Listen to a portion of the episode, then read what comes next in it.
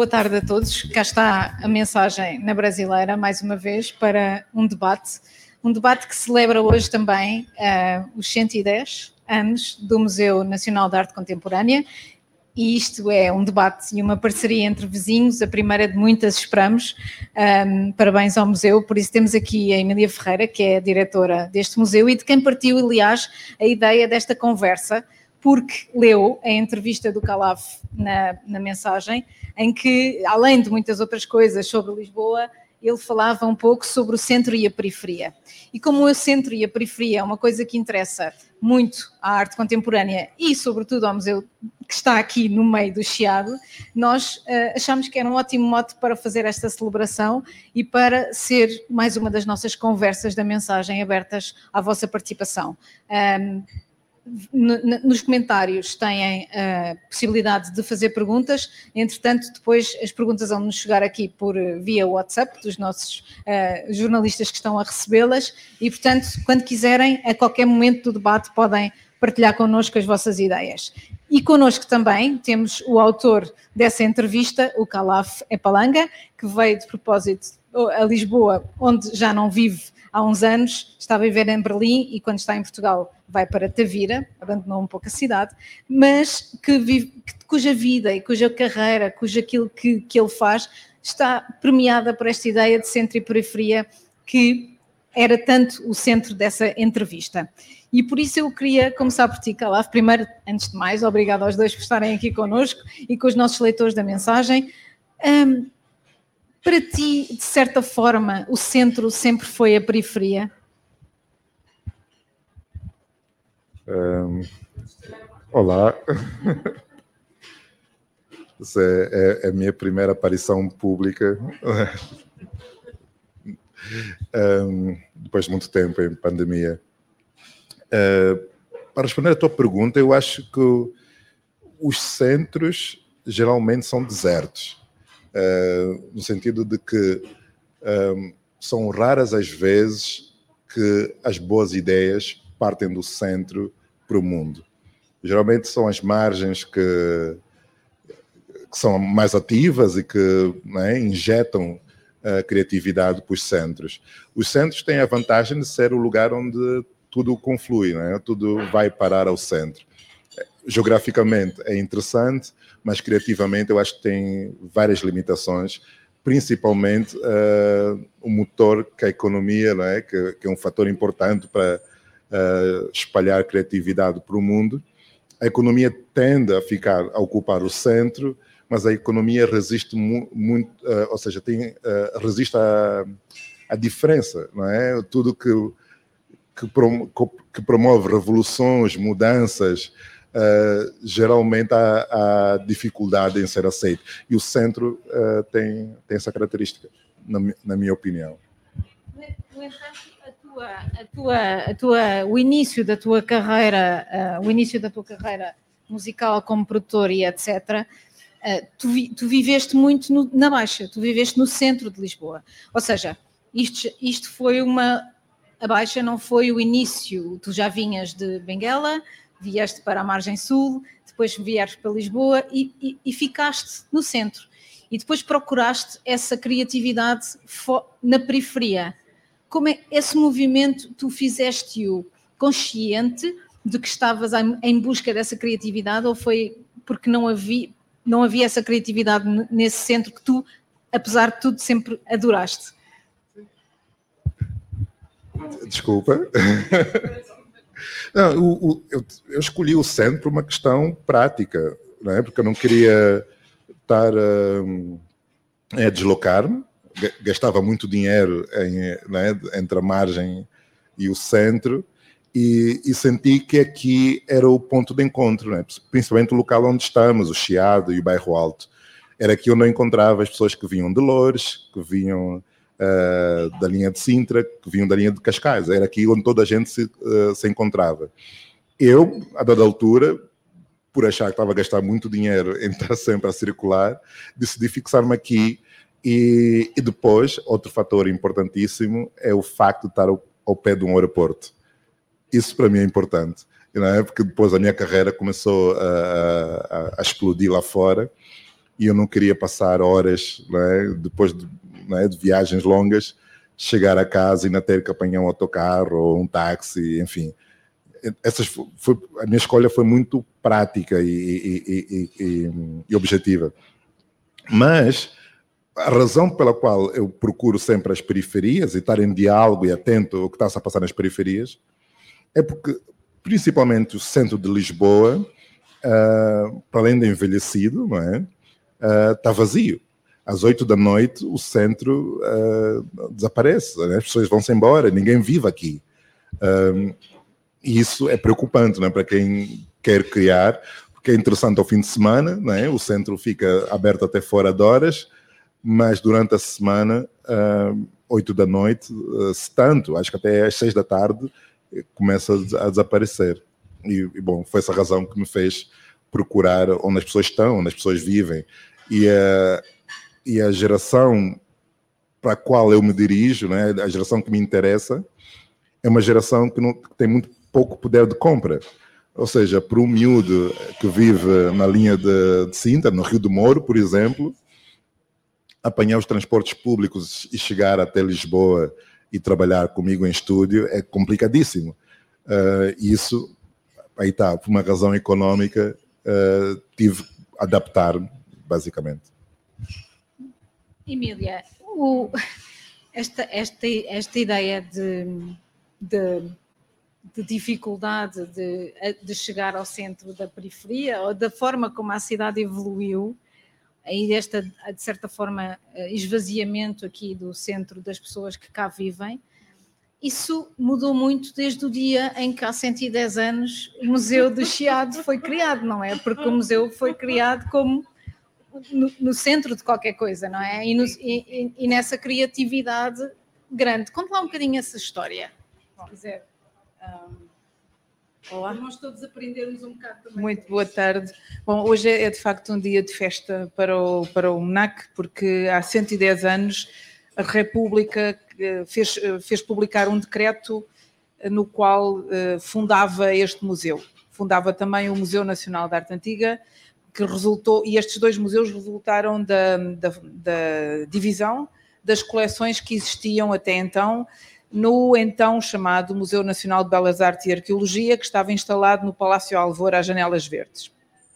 As coleções que, que as coleções até 1850 passaram ou continuaram no Palácio Alvor e a essas coleções deu-se o nome de Museu Nacional de Arte Antiga e as coleções a partir de 1850 vieram para o, para o Chiado, para aquele que passou a chamar-se Museu Nacional de Arte Contemporânea. Na altura, eu de facto, não, não, sou, não sendo assim tão antiga, sendo já um bocadinho, mas não tanto, não sei exatamente como é que era o Chiado em termos de vivência uh, doméstica. Sabemos, conhecemos a história do Chiado cultural, do Chiado artístico, do Chiado das tertúlias. Uh, a brasileira é seis anos mais velha do que nós, não é? E, e portanto já havia aqui toda uma vida cultural e, e artística bastante forte mas não sei como é que seria em termos de habitação. Imagino que provavelmente teria muito mais habitação eh, fixa e não tão, tão rica como agora, não é? Porque agora nós sentimos isso de facto, que é a partir das seis, sete da tarde, depois de fechar o comércio, nós sentimos que há um esvaziamento desta, desta zona. Há recuperação imobiliária, há casas a serem vendidas a preços que nenhum de nós poderia, poderia comprar, não é? Por muito que nos ficasse bem, mas não, não chegaríamos lá nem, nem em sonhos. E, portanto, não sei como é que o Chiado irá ser em termos de, de, de uma população uh, fixa aqui. Agora, uma coisa há uma coisa muito interessante, e, e, e só mais uma coisa, e isso reflete-se, por exemplo, até em termos da população estudantil, uh, que também já não, já não é em tanta quantidade como, como era há uns anos, e que, portanto, também afluía muito ao museu portanto isso também se sente. Uh, mas há uma coisa que, que nós queremos também fazer, é, é uma relação mais vasta, não periférica, mas uh, porque não chega a tanto, mas mais lata do que é este nosso centro. Nós queremos chegar a mais gente. E temos a sorte de estar numa freguesia, que é a freguesia de Santa Maria Maior, que é uma um, que ocupa um território bastante vasto e, sobretudo, muito diverso. E, portanto, nós queremos também chegar a esses, a esses outros fregueses. Os fregueses que não, que não estando no Chiado uh, possam estar, por exemplo, no Martim Muniz ou no Intendente, ou todos esses que nos queiram, que nos queiram visitar. E, portanto, essa, esse centro e essa periferia para nós também são, uh, são duas faces da mesma moeda. Nós queremos chegar a mais gente e queremos tornar o centro mais vibrante, ou seja, queremos contribuir para a revitalização deste centro. Eu creio que o Chiado, depois do susto que foi o incêndio de 1988, não é? Durante, eh, que durante 10 anos ou mais manteve esta zona toda muito vazia, eh, começou a recuperar e antes da pandemia nós estávamos a ver aqui um Chiado que era quase, não as portas do sol em Madrid, mas uma zona de facto muito viva. E foi tenebroso ver o Chiado esvaziado durante os dois confinamentos do, do, do último ano e meio. Mas uh, eu estou aqui a desviar-me um bocado, mas um, no fundo há aqui todo um trabalho a fazer no sentido de trazer as pessoas a uma vivência mais profunda deste, desta zona da cidade, mesmo que não habitando aqui, aqui exatamente no Chiado, precisamente por esses condicionantes financeiros. Agora, concordo absolutamente com o Calavo quando ele diz que há uma, uma dinâmica nas franjas, uma dinâmica na, na periferia, até porque tem que muitas vezes saltar mais alto para se fazer ver, não é? Quem está no centro não precisa, quem está no centro está, uh, está no poder. E o poder não precisa de gritar para se fazer ouvir, já, já é naturalmente ouvido. Quem está na periferia tem que fazer mais barulho. E não é só fazer barulho, é ser mais criativo, é puxar pela imaginação. E, portanto, depois, necessariamente, a criatividade é um músculo. Quanto mais a trabalhamos, mais ela hum, se revela e não, não é por acaso, penso eu, que na, nas periferias uh, surgem depois essas, esses movimentos mais palpitantes, mais vibrantes. Nós, o outro dia, estávamos a falar um pouco sobre isso em relação, a, por exemplo, a, as celas. E o Ferreira Fernandes estava ali, mas não pode participar neste debate porque o microfone está, ficou aqui deste lado. Mas estávamos a falar disso e estávamos a pensar se nessa área, na criação e sobretudo na música, se nós ainda faz sentido pensar neste centro-periferia, ou se pelo contrário, esses, essas, essas áreas que eram consideradas periferia não são hoje os novos centros, porque no fundo é assim, tu sentes que as pessoas que criam e que fazem, seja música, seja arte urbana, seja outra, outra coisa qualquer que, que esteja uh, uh, dependente dessa criatividade e desse, dessa disrupção, estão preocupados com o que é que se faz no Chiado ou com o que é que se faz no Bairro Alto ou assim. Qual é, mas queria que me falasses da tua experiência mesmo pessoal nessa área. Não, de facto, quando, quando estamos a fazer, uh, estamos preocupados em fazer e muito pouco atentos ao, né, ao mundo lá fora. Mas, contudo, uh, por exemplo, né, os críticos, que, é, que ainda é um fator importante, uh, jornalistas, por exemplo, essa, essas pessoas são muito pouco aventureiras. É? Não, não, não é uma crítica, é só um facto. é uma constatação. Exato. Um, então, o criador é obrigado a ir ao centro, porque é a única maneira de tornar visível. Não é? Porque ali ah, não só as instituições, é? os espaços físicos, os museus, salas de espetáculos, etc, etc, mas também o mais importante, se calhar até o mais triste, é que as pessoas é? que fazem a ponte entre o espaço físico, a instituição e o público, essa pessoa está muito confortável no seu sofá à espera que o mundo lhe chegue, é? que lhe vai cair aos cores. Não, estou a falar de. É? Porque todos nós temos um papel. Todos nós temos um papel. É o criador, quem divulga esse trabalho e, e depois, claro, quem o consome. E o elemento do meio, é? seja o crítico, o jornalista, o divulgador, o influencer, o que quisermos chamar, uh, este não quer sair do, do centro? Uh, ou quando chega a um patamar e já pode viver na Ericeira, não é? com aquela junto ao mar, com o seu conhaque e a fumar o seu cachimbo, uh, essa então já não quer saber Né? Ele só está preocupado com o que está a passar no Guggenheim e no Tate e quase que já nem está atento ao que se passa no país. Né? A gente conhece também esse, esse, esse nível. Mas no nível comum, né, onde nós estamos a circular, há essa preguiça, né, que, que um, eu, isso, minha, na minha experiência, Buraca um, começou num, num espaço muito pequenino, de 100, 100 pessoas, se tanto, aqui naquela calçada que desce do bairro Alto até. Não é bem a calçada do Combro, é, é uma ruazinha, até a rua onde vivia o Zé da Guiné, é, o grande lisboeta Zé da Guiné. É uma rua que, quando estás ali no Jardim uh, São Pedro do Alcântara, tem uma ruazinha entre, entre o elevador. Exatamente. Ali, essa rua, havia um clube chamado Mercado. E nós começamos ali.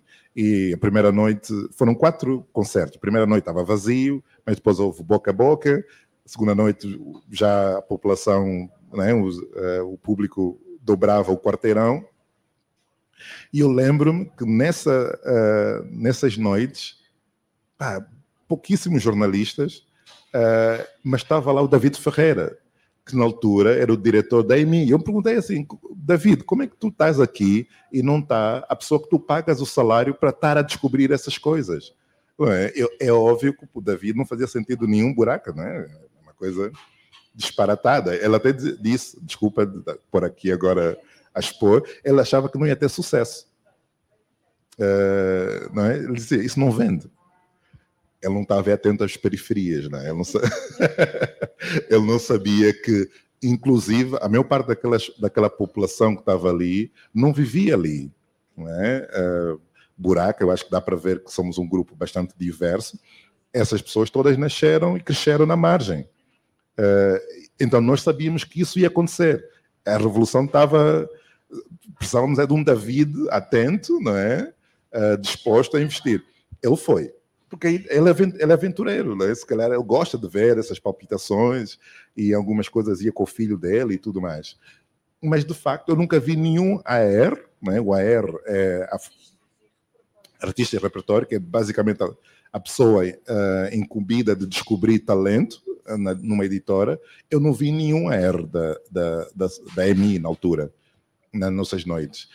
Isso prova de que uh, geralmente, não é? quando nós atingimos aquele lugar confortável, não estamos preocupados em saber o que, é está de novo a chegar. Uh, só que depois o que acontece é o estado que está, por exemplo, a crítica da arte, a crítica musical, que desapareceu dos jornais, não é? Porque. Exato. Obrigada. Um pouco na sua perspectiva de. Uh, agora, diretora de um museu que, de quem depende, em parte, a escolha dessas uh, uh, manifestações que, que, virão para o centro e que, quão disruptivo se pode ser num, num museu tão institucional. Sim. Bom, nós tentamos ser uh, uma mistura de institucional com disrupção. Pronto. Isto para dizer o quê? Sendo um Museu Nacional de Arte Contemporânea, e tendo uma coleção que vem de 1850 até à atualidade, aquilo que faz sentido, o museu não se pode esquecer da sua coleção, não é? As coleções, obviamente, foram constituídas num determinado momento, com determinadas perspectivas, e felizmente para nós, felizmente, não é infelizmente, é felizmente, a coleção continua aberta e, portanto, pode sempre crescer. Uh, uma das coisas mais excêntrica, no sentido mesmo de ser periférica, uh, na, na, história da arte e na arte contemporânea continuam a ser as mulheres. As mulheres continuam a ser excêntricas. Um, não por vontade própria, mas porque o centro continua a ser masculino, não é? E, portanto, um, exatamente, basta olhar à volta, não é? Uh, e, e, e, não nos esqueçamos que a brasileira foi um espaço uh, muito inovador, muito disruptivo, não é? Ainda assim, só aqui estão homens. E isto já é a seleção de 1971, não é? A de, a de 25, bem, ainda mais masculina, se é possível, porque aqui é 100%, mais, mais do que 100%, nem sei como é que essa conta se faz. Mas uh, um, portanto, nós tentamos também mostrar não apenas obras de, de autoras, mas também temas uh, fraturantes. E hum, há aqui uma outra questão, o Calaf tem muita razão também quando diz não há, um, não há atrevimento por parte da, da, crítica, não há atrevimento por parte da, uh, dos média, digamos assim. Mas a verdade é que nós temos uma sociedade que não é, não é atrevida. Nós temos uma sociedade que, uh, e eu não sou socióloga, portanto não estou a fazer uma avaliação com base em dados, mas é uma avaliação com base na observação, uma coisa muito intuitiva nós somos muito obedientes. E eu acho que é uma das grandes heranças e más heranças do Estado Novo. Continuamos a ser obedientes, a ter medo de arriscar, a ter medo de pensar de uma forma dissonante, a arriscar uma, uma perspectiva pessoal. O que é que vão dizer? As pessoas vão sempre dizer alguma coisa. E nós já devíamos saber isso há muito tempo. Há uma velha, um, uma velha história popular portuguesa, que provavelmente existe em todos os países do mundo, mas a nossa chama-se o velho, rapaz e o burro façamos nós o que fizermos, há sempre alguém que critica. Portanto, ao menos que façamos algo que tem a ver com a nossa consciência e com aquilo que pensamos que é adequado. Portanto, há, há também aí um lado de, de excentricidade e de não, de não, de não centro eh, em muitas atitudes que, nós podemos tomar e em muitas formas de chamar a atenção para, para os vários tipos de, de do que é periférico. Uh, no caso da crítica, por exemplo, eu, eu estive quase 18 anos na, na Câmara da Almada, num, num, centro de arte contemporânea, que trabalhava muito e, e, que trabalhava de uma forma que depois se considerou mesmo que era inovadora, mas que muito raramente saía na imprensa. Aquilo que saía na imprensa eram sempre as exposições do centro, precisamente. É? Nem tanto estas, porque nós, em, em comparação com outros espaços com mais meios financeiros e humanos, do que nós, uh, estamos sempre também numa escala, somos um, um, small fish, não é? Eh, there's always a bigger fish e nós não estamos no grupo dos bigger fishes. Nós estamos no grupo do, dos peixes que gostavam de ser um bocadinho maiores e não temos nem meios, como digo, nem financeiros nem humanos para o fazer. Mas há sempre mais atenção a esses lados uh, centrais que muitas vezes são muito canónicos e arriscam de facto muito pouco. Portanto, nós tentamos. Ehm, arriscar, tentamos incluir um, e queremos precisamente com isso marcar também uma posição. Que... Isso, é, isso é muito interessante, essa, essa ideia de Calaf, quando vocês criaram e quando, quando, quando tu ainda ajudas esses uh, emergentes a, a, virem para a piscina dos grandes, digamos assim, um, sentes essa, essa força da, da, da norma ou, ou, ou não? Ou, que, que, exemplos é que tens, por exemplo, de, de, pessoas que claramente são o que são e não se importam com isso e, e querem a fazer o que estão a fazer e, e, pronto, ou outros que dizem, ah não, as pessoas não vão gostar disto, as pessoas vão gostar mais daquilo. Isso tem, tem um bocadinho a ver também com a forma até que a gente falou outro dia, como assim, a Kizomba se aburguesou, não é? E se tornou quase mainstream. Fala-nos um bocadinho dessa ideia. Eu, eu, eu, gosto de trabalhar com pessoas que não têm medo, não é? Então, já, eu já faço a minha seleção natural, né? Eu pergunto sempre, eh, como, eh, quando me chega um novo artista ou, ou, alguém que quer ajuda, conselhos, que seja, eu pergunto sempre, não é? Até onde é que tu queres ir? Sim, e geralmente há, pessoas que dizem logo, não é? nessa resposta muito simples, ah, se, se, alguém me diz que quer o mundo, eu acho que essa pessoa está disposta a arriscar tudo. E a pessoa que diz, olha, eu tô, ficarei, ficarei feliz se tocar no Sudoeste ou coisa assim do género, tem mais ou menos a ideia de que essa pessoa, ok, né, está disposta a fazer o que é necessário para chegar àquele ponto e pouco mais. E, e eu não consigo trabalhar com, com quem quer só estar no Sudoeste. É, é uma perca de tempo. Nada contra o Sudoeste, obviamente, é um bom festival, mas há muito mais do que isso. Um, agora, uh, perdi um pouco a tua, a tua questão.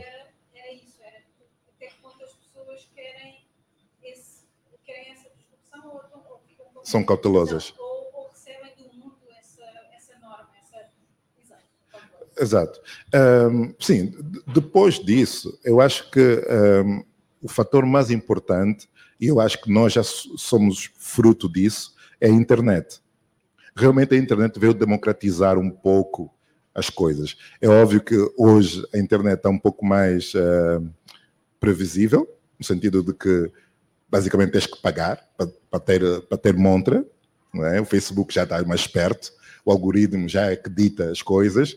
Então, uh, se, não, se não tiveres né, poder de aquisição, aí, aí, quase que volta a coisa ao mesmo, ao mesmo tempo. Dentro da internet há centros.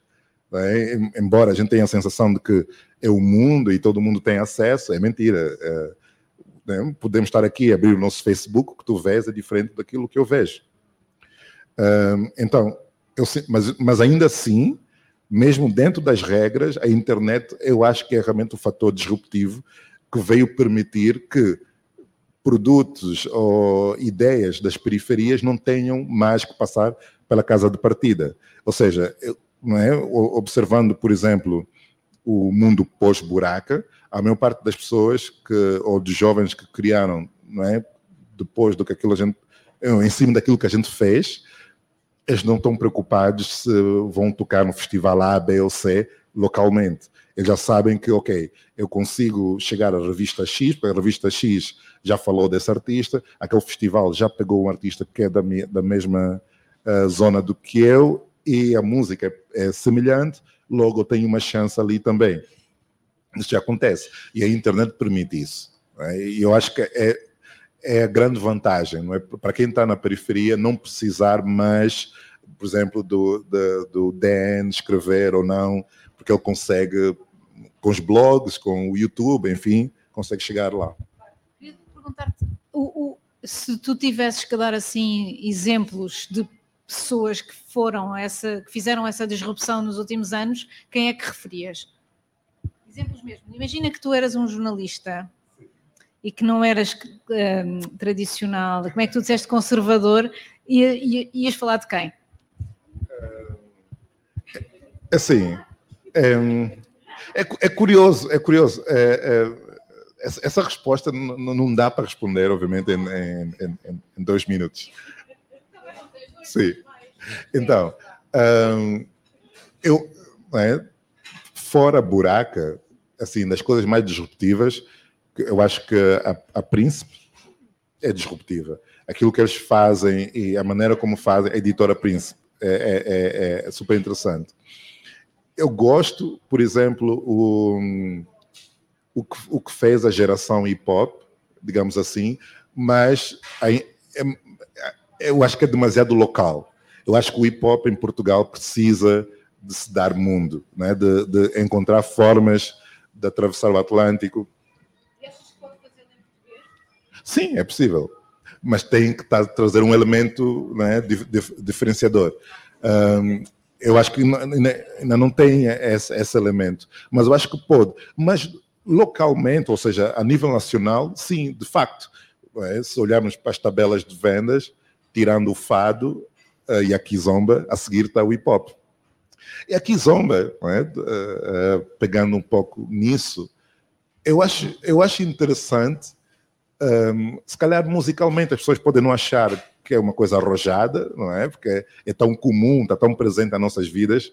Um, mas comercialmente eu acho, eu acho interessante e é disruptivo, porque é uma nova economia. Não estamos a falar de uma outra demografia, estamos a falar de um outro tipo de consumidor que tem poder de compra, não é? Porque eu, eu visito e vou aos concertos dos grandes nomes da Kizomba, né? Anselmo, Nelson Freitas, eles enchem pavilhão Atlântico, né? Meu Arenas, etc.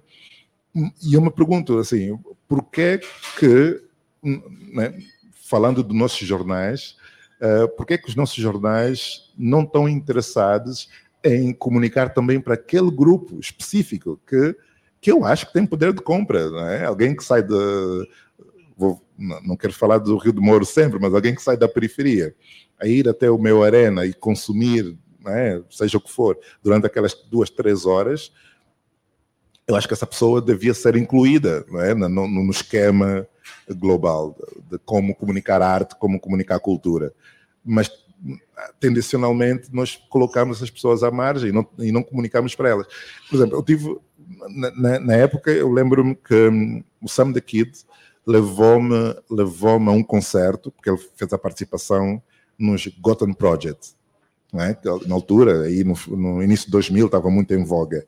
E eu lembro-me de ir a esse concerto e ver um público que não era o público que eu estava acostumado, né? porque eu estava no circuito Lux, uh, festivais de verão, festivais de rock, e estava um público classe média, não é? Entre aspas, betinho, que consumia uh, uh, Gotham Project, e eu me perguntava assim, por, como é que eu não conheço essas pessoas, não é? E, e, e essas pessoas que têm poder de aquisição, estão a consumir um projeto de eletrônica muito semelhante àquilo que eu faço musicalmente, mas como é que a minha música não chega a essas pessoas? Eu lembro desse, desse concerto vivamente, assim, de coliseu cheíssimo de pessoas que eu não, não cruzava com. Essa, essa, essa ideia desses vários públicos é uma coisa que preocupa a Emília. Claro, os públicos são, são de facto muito de grupos, não é? É, é giro, Sim, ou, é, é dramático, não sei, é interessante. E uma das coisas que nós. Sempre, sempre, sempre, foram assim, sempre foram de nicho ou estão mais de nicho? Eu tenho, eu tenho a ideia que agora há, está tudo mais em nicho, porque. Hum, mais uma vez, não sendo propriamente analista da situação, eu lembro-me nos anos 80 de haver uma diversidade muito grande de propostas uh, e, e, uma fluidez nos públicos uh, que agora já não se encontra. E uh, uma diversidade muito grande de propostas musicais, géneros musicais que apareceram e propostas que queriam ser distintivas. Um, que era na música, que era nas artes plásticas, que era na literatura, e toda a gente parecia que andava à procura da sua própria voz. E de repente, agora, uh, aquilo que eu sinto é que anda tudo, anda tudo, quer dizer, isto é abusivo, obviamente, mas anda muita gente à procura de algo supostamente mainstream, uh, que é uma forma de manifestar o medo, não é? Uh, eu, eu, quero encaixar-me, as pessoas parecem que andam à procura de um encaixe. Uh, mas quer dizer, é uma, é uma perda de, de oportunidades, não é? Como a, a Lúcia, há, um, há, uma frase que ela gosta de citar e, e, de que eu gosto particularmente, que é aquela todos nascemos únicos e morremos cópia. E é uma tragédia isto, que nós não, não, afirmarmos a nossa individualidade é uma coisa absolutamente trágica, porque só se vive uma vez, e é esta, estou sempre a dizer isto, isto não é um ensaio, esta é a única vez que nós vivemos. E, então porquê querer ser outra pessoa? As outras pessoas já são elas próprias.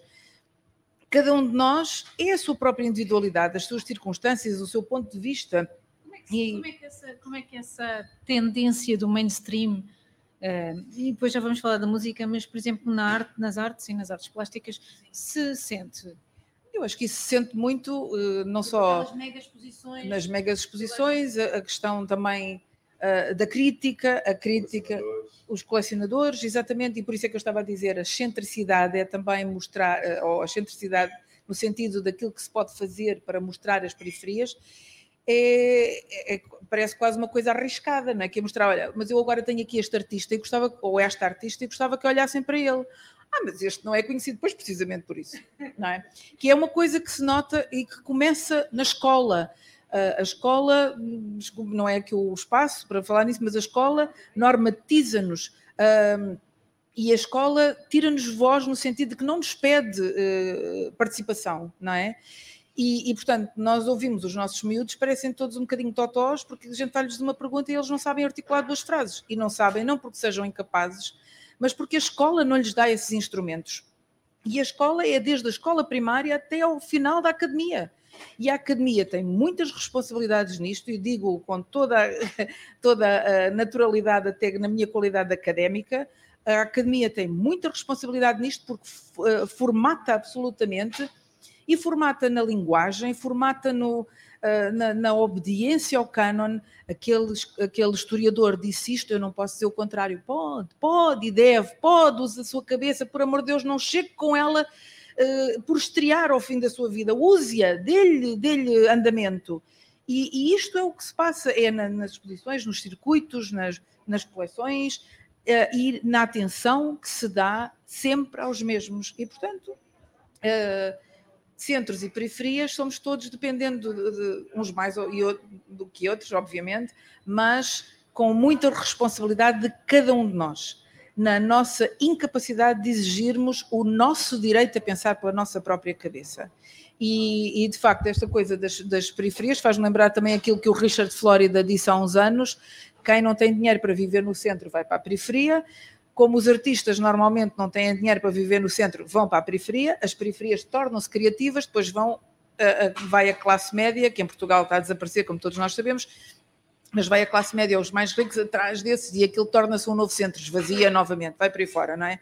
E portanto, estas, eh, estas coisas estão todas em pescadinha de rabo na boca. Exemplos. Há muita arte urbana que se tem vindo a tornar mainstream. Pensemos no caso do Vils, que é um, que é, parece que só, que só há o Vils, também temos o Bordal 2, etc. Mas é a mesma coisa, não é? Ou seja, é, é, essa normatização também é, sei lá, por exemplo, nós podemos dizer que os buraca de repente também se tornaram mainstream, certo? Por isso acabaram, está a dizer o Calaf. Sim, porque chegas a um momento, se, se, não estás a ser desafiado, importante é acabar. É? Eu acho que o, o, a, grande, a grande sacada do Buraca foi não chegar a um ponto é, de, de, sermos uma caricatura de nós próprios. Porque estamos sempre a, é, a, Exatamente, porque a tendência é essa. É? E eu acho que nas artes plásticas é muito, é muito mais evidente que um artista chega a um ponto que só fica a fazer obras que já fez, né? e, porque as pessoas querem isso e, isso, e é isso que estão à espera. Né? E são muito poucos artistas, e se calhar com muita luta e, muita angústia, é conseguem estar, não é? de década, década em década, estarem-se a reinventar. E, não é? Como o caso do Picasso é o mais óbvio, não é? aí há o mainstream, aí está canonizou o Picasso, mas de facto uh, ele procurou é, desafiar-se constantemente. É? Sim, mas, aí posso dizer uma coisa. Claro. Já agora, aqui o João Vieira também. O João Vieira reinventou-se até ao fim da sua vida. Uh, mas há aqui uma outra coisa também. É que os artistas, como as outras pessoas, precisam de pagar contas. E se de repente há uma coisa que rende, Será? não é?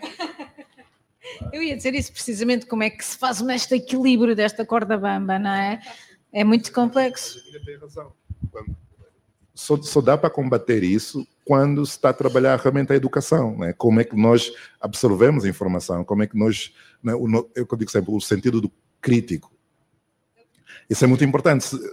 Né? Na ausência de sentido crítico, a tendência é que né, um artista chega a um ponto, sabe, ok, isso é que está a render, uh, as pessoas não estão à espera de mais nada e a, e a coisa fica, fica por aí. Certo. Nesse sentido, Emília, como é que, por exemplo, esta ideia de uma, de uma certa. Um, ehm, de, um, de um certo politicamente correto do que é que se pode e não pode fazer, em que nós estamos um bocado a entrar, já falámos disso na nossa entrevista e nós também em muitas conversas, como é que isso vai ehm, moldando essa realidade criativa?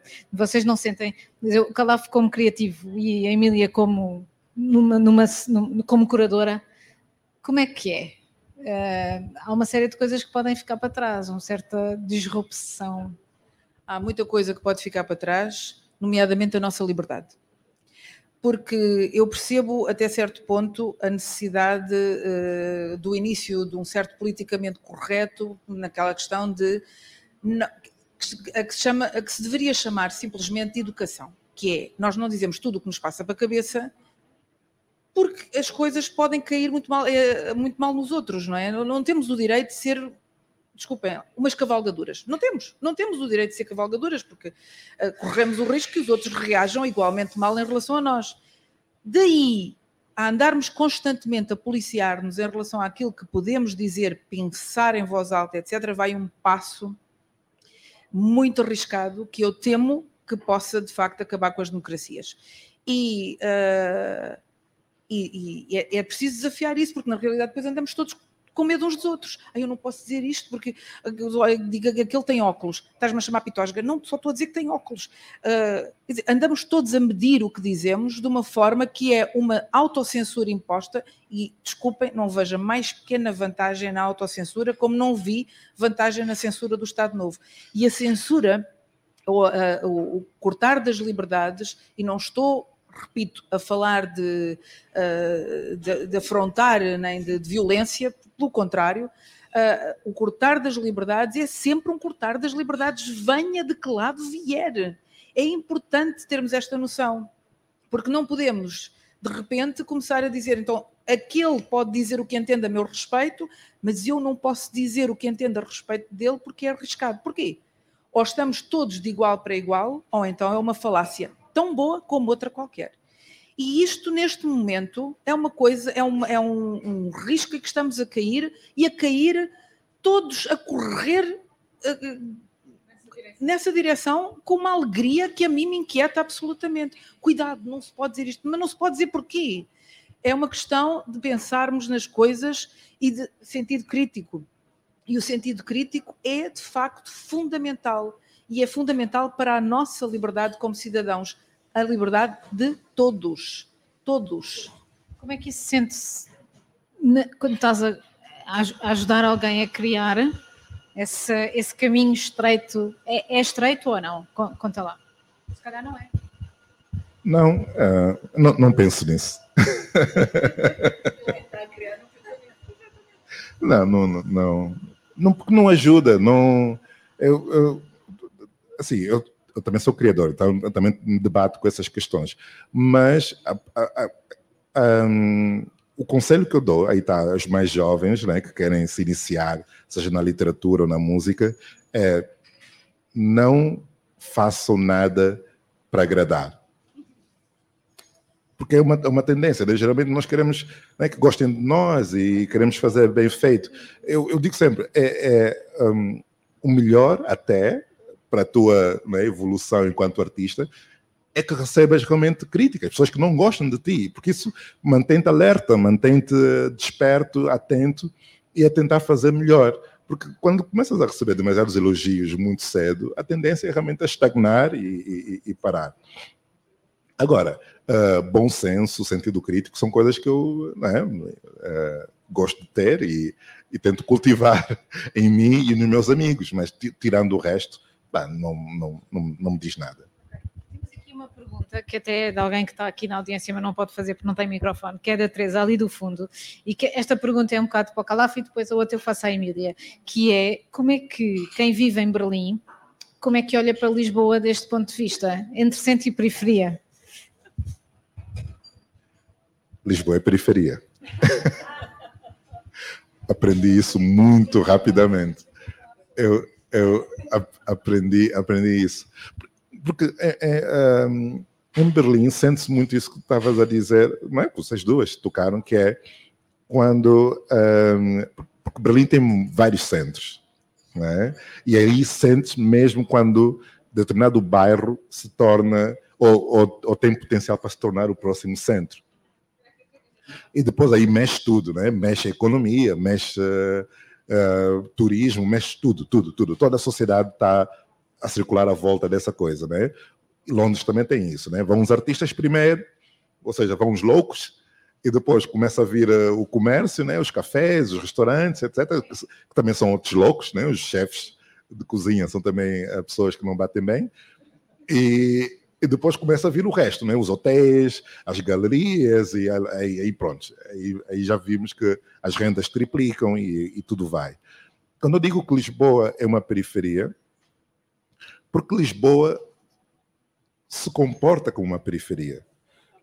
É, ou seja, uma coisa é estar à margem, que eu não acho que Lisboa esteja à margem, eu acho até que, geograficamente falando, Lisboa está num sítio perfeito, é o melhor sítio para se estar. Não é? Estás uh, quase a duas horas de, de, dos sítios mais importantes, ou três horas dos, das capitais mais importantes.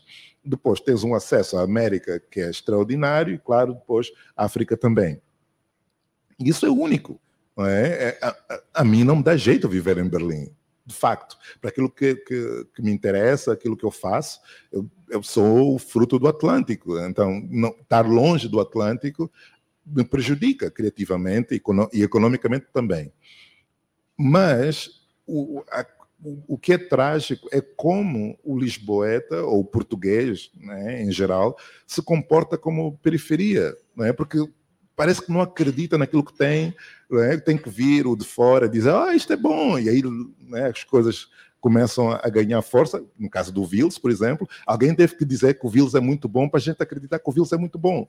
E se não conseguimos ter um outro Vils, é porque não veio ni, ninguém ainda chegar e dizer, olha, o Vil número 2, desculpa, não é? estou a ofender os outros e o Vils também, mas a verdade é que isso está tudo interligado, não é? E, e essas pessoas estão ativas, estão a fazer. E Lisboa é um palco extraordinário para se entender e, e ver arte urbana. Mas ainda assim, eu acho que nós, quando estamos lá fora, hum, ficamos muito com aquele síndrome do, do pequenino. Isso é, é trágico. Concordo absolutamente. É sim, eu acho que é. Uh, e é assim a muitas coisas, de, e eu estava a falar na questão da historiografia, não é? Ainda agora estava a dizer isso. Nós, em termos de história da arte em Portugal, temos para, para a história da arte do século XX um grande nome que é o, o, o José Augusto de França, não é?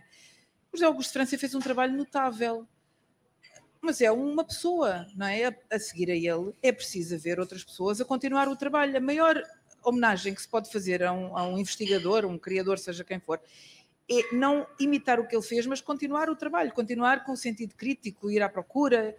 Mas há muito medo de, de arriscar uma perspectiva. Se o José Augusto França disse que isto é preto, então mesmo que eu esteja a ver que isto é incolor, eu vou dizer que isto é preto, porque o José Augusto França já disse. Acho um bocadinho pouco, não é?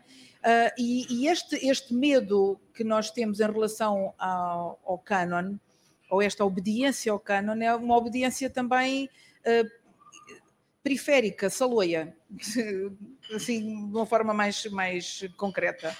É uma coisa de, de, de esperar que o outro venha de fora dizer: epá, isto é mesmo bom. Nós, nós temos uma, uma atitude em relação à nossa cultura que muitas vezes é uma atitude de subserviência. Eu nunca percebi porque é que nós, com a gastronomia que temos, que é obviamente uma gastronomia de confluência que tem a ver com a nossa história, que é um país que tem quase mil anos de história e que eh, sempre lidou com o exterior e o exterior veio para cá, que é importante nós não termos também esta ideia de que nós fomos para outra coisa, fomos e os outros vieram, não é? Um, e, portanto, a nossa, a nossa mestiçagem cultural reflete-se até na nossa comida, por exemplo, não é? E como é que nós não nos, não, não nos orgulhamos disto e permitimos que venha uh, alguém de fora pedir sardinhas em abril e nós não lhe digamos, não, não está gorda, esquece, como outra coisa? Ou vai pôr ketchup na sardinha e nós deixamos e achamos que é, que é pitoresco. Não, é pitoresco, é uma barbaridade. Se nós fizermos isso, uma, uma, coisa semelhante na Sicília, já me aconteceu, eu estava a comer e o dono da tasca veio-me dizer, não é assim que se come. uh, explicou-me, e eu explicou-me até com alguma virulência, e eu uh, observei as indicações dele, na Sicília, uma pessoa tem que observar as instruções de quem as dá. Um, e, portanto, o que é que nos custa olhar para nós com bonomia? Não é com a sentirmos. Eh, nós somos um bocado bipolares. Durante o Estado Novo éramos os melhores do mundo, os outros eram os desgraçados, não tinham tido a sorte de ser portugueses. Agora, somos os piores do mundo. Epá, nem tanto ao mar, nem tanto à terra. Somos pessoas tal qual como as outras. É? E temos uma cultura que tem coisas boas. Também tem outras que não interessam nada. Mas tem coisas boas. Então, por que não valorizar? Porque estar só à espera que os outros nos venham dizer isso é bom. Há uma parte da entrevista do Calaf em que tu dizes que uh, nós não. Como é que é? Eu até tenho aqui, posso ler. Exato. Ou seja, o papel que Lisboa tem na presença, por exemplo, negra na Europa está quase invisível na história. Não existe, não tem essa. Nós não lhe ligamos. E isso tu dizes que é mau para Lisboa, ou seja, que podia, podíamos orgulhar-nos mais disso. Queres desenvolver um bocadinho essa ideia para acabar aqui a nossa conversa? Uh, sim, eu, eu, porque são, são poucos os espaços na Europa que têm as características que Lisboa tem. Não é? Os, né, imediatamente há Londres, Paris e Amsterdão. Depois Lisboa. E Lisboa tem, tem uma resistência, não é? ou seja, olhando, olhando para o nosso cinema, o nosso cinema reflete muito pouco sobre isso. Mas depois, os filmes mais premiados da nossa história são os filmes que tocam nessa realidade. Né? O São Jorge toca nessa realidade. O Pedro Costa, uh, com, com Vitalina, Vitalina, toca nessa realidade. Ou seja, realmente, porque isso, isso salta, isso vem logo, porque as pessoas realmente não é comum, não é, não é comum as pessoas chegarem a mim, e isso aconteceu, aconteceu durante a minha história toda de buraca, uh, estar, nos Estados Unidos e as pessoas não acreditarem que nós somos produto de Lisboa. Não acreditavam, é impossível, porque a ideia que eles têm de Lisboa é uma coisa meio, não é? Um, parada em, no Estado Novo, muita gente sabe o que foi aquele período, ou então a, Lisboa que conseguiu realmente despontar, que é a Lisboa do fado. Mas mesmo a Lisboa do fado, se olharmos para nossas pontas de lança do fado, são todas mestiças. A Namora, Marisa, elas são produtos do que, do que Lisboa é, do que Portugal é. E isso, assim, é preciso fazer um esforço para ver isso na biografia delas. Não está. Né? Assim, é óbvio, na Marisa é um pouco mais óbvio, mas na Ana não é assim tão óbvio. Porque a Ana se parece como toda a portuguesa, mas a Ana, a mãe dela é negra, né? É mestiça, como que a gente quiser chamar. E isso eu acho estranho, que acho exatamente ali onde está a nossa riqueza. E, e, e, resistirmos a isso e acharmos que isso nos diminui enquanto cultura, não é? porque não somos arianos e não somos aquela coisa norte-europeia, pá, desculpa lá, né? Não, mas isso, isso é, é, engraçado. Há, há, uns anos no, no, no Canadá um, estávamos a uh, estava a falar com um grupo de, de colegas académicas e eu estava a dizer nós os latinos e ela pergunta-me ah, então mas eh, tu não tu és portuguesa como nós os latinos e eu disse bom então mas estás a ver Itália Roma Roma os romanos os romanos tiveram o seu império império, os romanos falavam latim, nós somos todos os povos que foram colonizados, fizeram parte do Império Romano e falamos línguas latinas. Nós somos, digamos que, os latinos originais e depois, à conta dos portugueses e dos espanhóis que eh, acabaram por fazer as viagens e a colonização, é que a América do Sul fala português e espanhol. Portanto, eles são os latinos, mas não os originais. Os originais somos nós, que somos uma mistura desde há muitos séculos. E ela olha para mim e diz-me: Oh, so you're colored. Exatamente. E essa, para mim, é a grande questão, que, como diz uma amiga minha, em agosto é que se vê a pureza da raça. E a questão está em que eu acho que nós, muitas vezes, se calhar, nós nem pensamos nisso. Não pensamos nisso, porque, na verdade, somos de facto todos mestiços. E eu acho que em vez de usarmos isso como uh, escondido, devíamos usar como uma bandeira o, o, aquele físico português que vive em Londres, agora não me lembro do nome dele, o João Magueijo, obrigada o Maguejo diz que fica muito irritado quando os ingleses dizem que ele não é tão branco como eles. Pois está claro que não somos tão brancos como eles, é uma evidência, não é? Uh, mas porquê que havíamos de querer ser tão brancos como eles ou tão outra coisa como outra pessoa, como outra coisa qualquer? Somos nós, somos nós com a nossa história, com as nossas misturas e com, com a nossa identidade. É isso que nos torna únicos. E, portanto, é, mas mesmo muito antes da Ana Moura e, e da Marisa, o fado, ele próprio, tem uma raiz africana, não é? E portanto, nós. Há quem diga que sim, há quem diga que não. É? Não, não, não há o Lundum. Mas há quem defenda o contrário. Exato. Pronto, mas quer dizer, mas isso é. é... Eu, eu, gosto dessa, dessa, dessa é, é, é, a galinha e o ovo, não é? Sim. A questão está, quando se fala na, nas viagens dos portugueses e quando se diz ah, os portugueses foram e, e misturaram-se, misturaram-se, mas parece que foi uma coisa só ativa e não passiva, não, ou seja, só no sentido do outro. Chegaram lá, e misturaram-se com aqueles e aqueles ficaram mestiços. Porque a nós não nos tocou? É que é preciso ver isso, não é? Porque é a tal história, as coisas nunca têm só um lado, as coisas têm dois lados. Nós, de facto, aqui nesta zona atlântica, mas no sul da Europa, por amor de Deus, gregos, cartagineses, romanos, visigodos, árabes, uh, mauritanos, uh, mouros, os mouros vinham da Mauritânia, não é? Há muitos anos dizia-me uma tia minha que, que no verão ficava completamente cor de café e dizia-me assim: nós, na nossa família, só temos sangue branco. Depois está claro. Não temos nada, nada de, de, de, judeu, só temos mouros. E disse, ainda bem que falas nisso, porque os mouros vinham da Mauritânia, eram pretos, calha bem. E, portanto, uh, a questão é essa: nós somos isso tudo. Não vale a pena andarmos a fingir que somos outra coisa. E o giro, era, e foi por isso que eu gostei tanto da, da entrevista, foi quando o Calaf disse em, em Lisboa ele sentiu-se em casa. E eu acho que a piada de Lisboa é essa. É nós termos essa mistura. Quando eu tinha 19 anos e usava cabelo comprido, que era quase preto na altura, e usava tranças e me vestia a hippie, em Almada era cumprimentada por todas as indianas e ciganas que passavam por mim. Eu achava o máximo. Isso agora acabou, tenho pena. Mas, portanto, lá se vai a pureza da raça.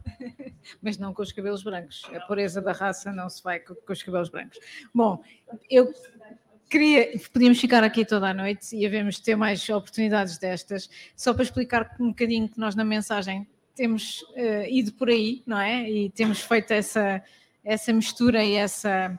Temos ido esses caminhos que ninguém vai, esses sítios que ninguém vai.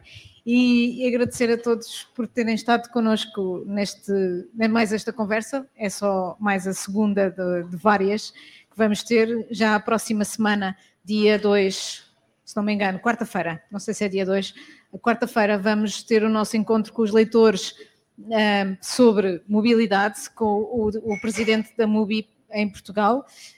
Um, e obrigada, obrigada mais uma vez à brasileira por nos ter aqui tanto tempo a conversar sobre coisas tão interessantes e havemos trazer mais vezes a periferia aqui ao centro, está garantido certeza absoluta. Obrigada ao museu, parabéns. Obrigada pelo início desta parceria, obrigada ao Calavo também. Obrigada Emília. Obrigada.